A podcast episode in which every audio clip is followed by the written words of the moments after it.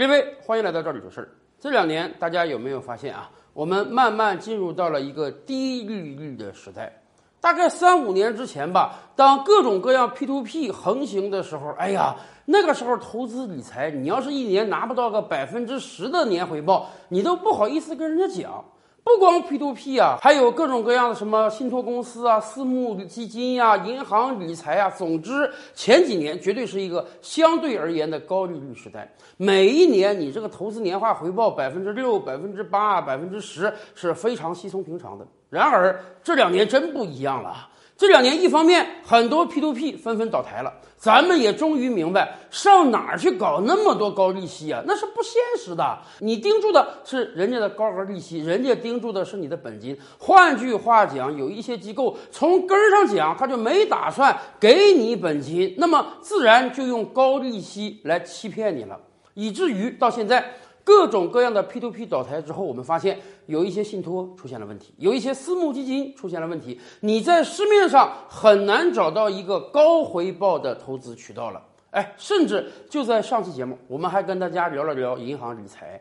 今天你到银行去买理财的时候，你会发现回报不高啊。很多银行给的理财也就是三点五啊、三点八啊、四啊，比前两年低了很多。更关键的是，银行的销售人员在卖给你理财的时候，人家会跟你讲的很清楚，你可注意啊，你可要记住，我说这个三点五也好，四也好，这是一个预期的年化回报。我们不保本保息的，不是说你买了我这个理财，我一定给你三点五或者给你四的回报，还有可能给不了这么高，甚至有可能你本金都有亏损。为什么？因为人家银行拿你的钱也是要去放贷或者做生意的，这个世界上就没有一门生意是稳赚不赔的。反过来讲，你如果希望回报大，那么。风险一定也大，就不存在一种投资产品，说我这个风险趋近于零，然后我的年回报还非常非常高，那就是在骗你。以至于啊，上期节目我们还跟大家聊 说，这个很多人啊不明就里买了银行理财，结果最近一看账号，哎呀，我怎么还出现亏损了？不但没赚到钱，我本金还有折损了。是的。现在央行说的很明确，任何银行在售卖理财的时候都必须告诉你，我们不保本不保息，我们是净值化管理的。你一定要了解到，你这笔钱要投到什么方向去，它的底层资产是什么，敢投你再投，不敢投不想承担风险你就不要投。哎，但是正在这样一个状态之下啊。最近我们又得到一个新消息，不知道大家发现没有？说俄罗斯的很多银行呢，现在开展人民币存款业务，而且人家给的利息很高啊，百分之八。我们刚才讲银行理财，它是不保本不保息的，它是有风险的。但是银行的存款，甭管是定期存款还是活期存款啊。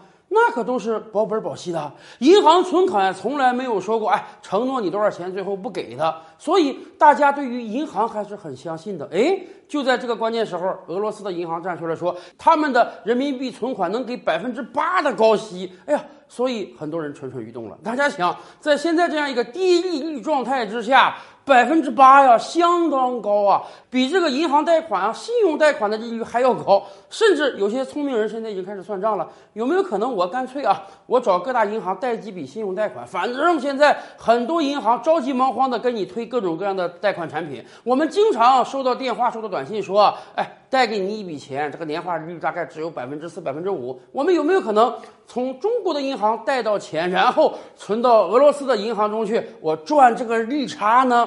但是，当很多人想找这个俄罗斯银行存钱的时候，大家突然发现，哎呦，这是个大难题。一方面呢，似乎没有哪个俄罗斯银行在我国某个城市有支行。你不像别的一些国家银行，甭管是美国的、日本的、韩国的，它在一些特定城市好歹它有支行啊，你找得着。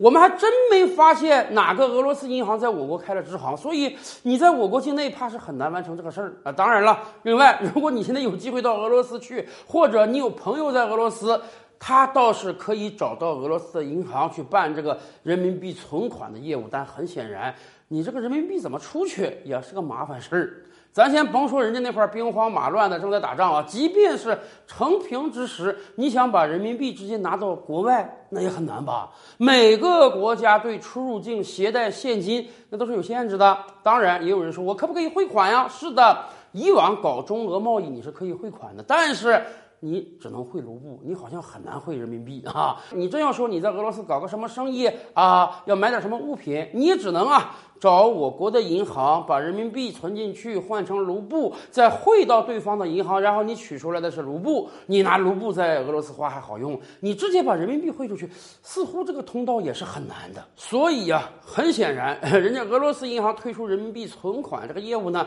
它并不是针对的我国普通老百姓的，恐怕针对的是大量的现在正在俄罗斯的人民币资产。哎，如果你本身人就在俄罗斯，你在俄罗斯恰好又有大量的人民币，哎，人家吸引的是。你这部分存款是合法途径出国的人民币资产。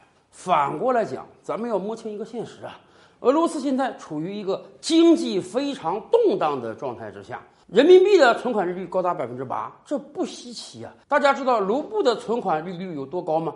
超过百分之二十啊，这简直是天方夜谭呀！有这么高的利息吗？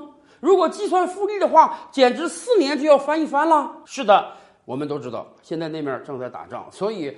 卢布是巨额贬值的，为什么俄罗斯的中央银行能把卢布的利率调得这么高？就是因为你只有这样才能稳定币值，让广大俄罗斯老百姓敢把钱存在银行中。如果有谁想谋取这高达百分之二十的利息呢？那你就不会把钱赶快花了或者换成外币，这对稳定俄罗斯卢布币值是非常有用的。要不然的话，在这样一个战争和经济制裁并存的状态之下，卢布的贬值是非常迅速的啊！就以人民币对卢布为例吧。前两年一人民币大概能换十到十一卢布，现在能换二十了。所以您可以想象一下，你这一夜之间卢布贬了一半儿啊，那你哪怕百分之三十的年化回报，你肯定也觉得不合算。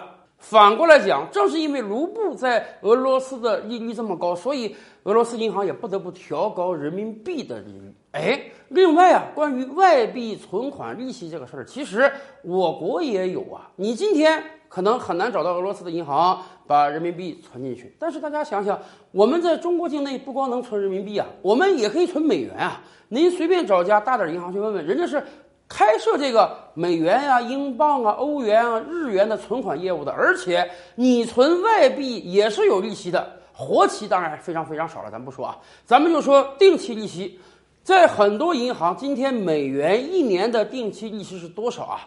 百分之零点八啊！当然，大家可能感觉到这个利息挺低哈，比人民币存款利息还低。因为人民币存款一年利息大概是百分之一点七五到百分之二，但是别忘了。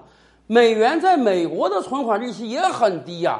今天欧洲有很多国家都负利率了，美联储把基准利率也定在零到零点二五之间。所以按道理讲，一个美国人如果他在美国存美元获得的利息，肯定不如在中国存美元获得的利息。这个道理也很简单，因为相对而言，我国每年的经济成长率要远远高于美国，所以我们的通货膨胀在平时啊也是略微比美国大一点的。因此。我们的存款利率也高一些，但是对于大部分美国人而言，你那个美元是没法想进中国就进来的，所以你也很难套到这个绿差。而我们的银行提出这个美元的存款利息呢，也是为了让中国境内那些持有美元的人，哎，你可以把你的美元存到银行去，银行可以用这个美元再做别的生意，同样人家给你一定的利息回报。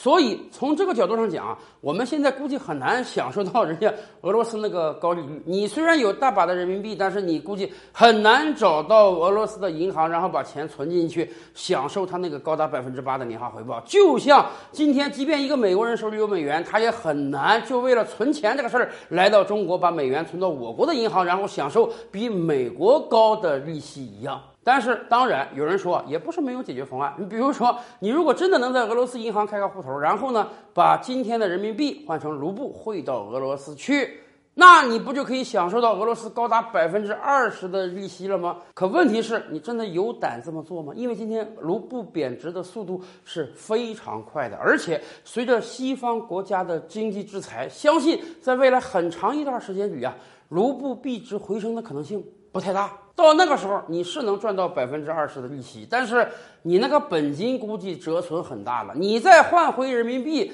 你恐怕有很大的损失了。就像当年 P to P 是可能给了你连续几年很高的回报，但是一夕之间人家就通通倒掉了。到时候连着给你的利息和你投的本金，你一分都拿不回来，那才叫血本无归呢。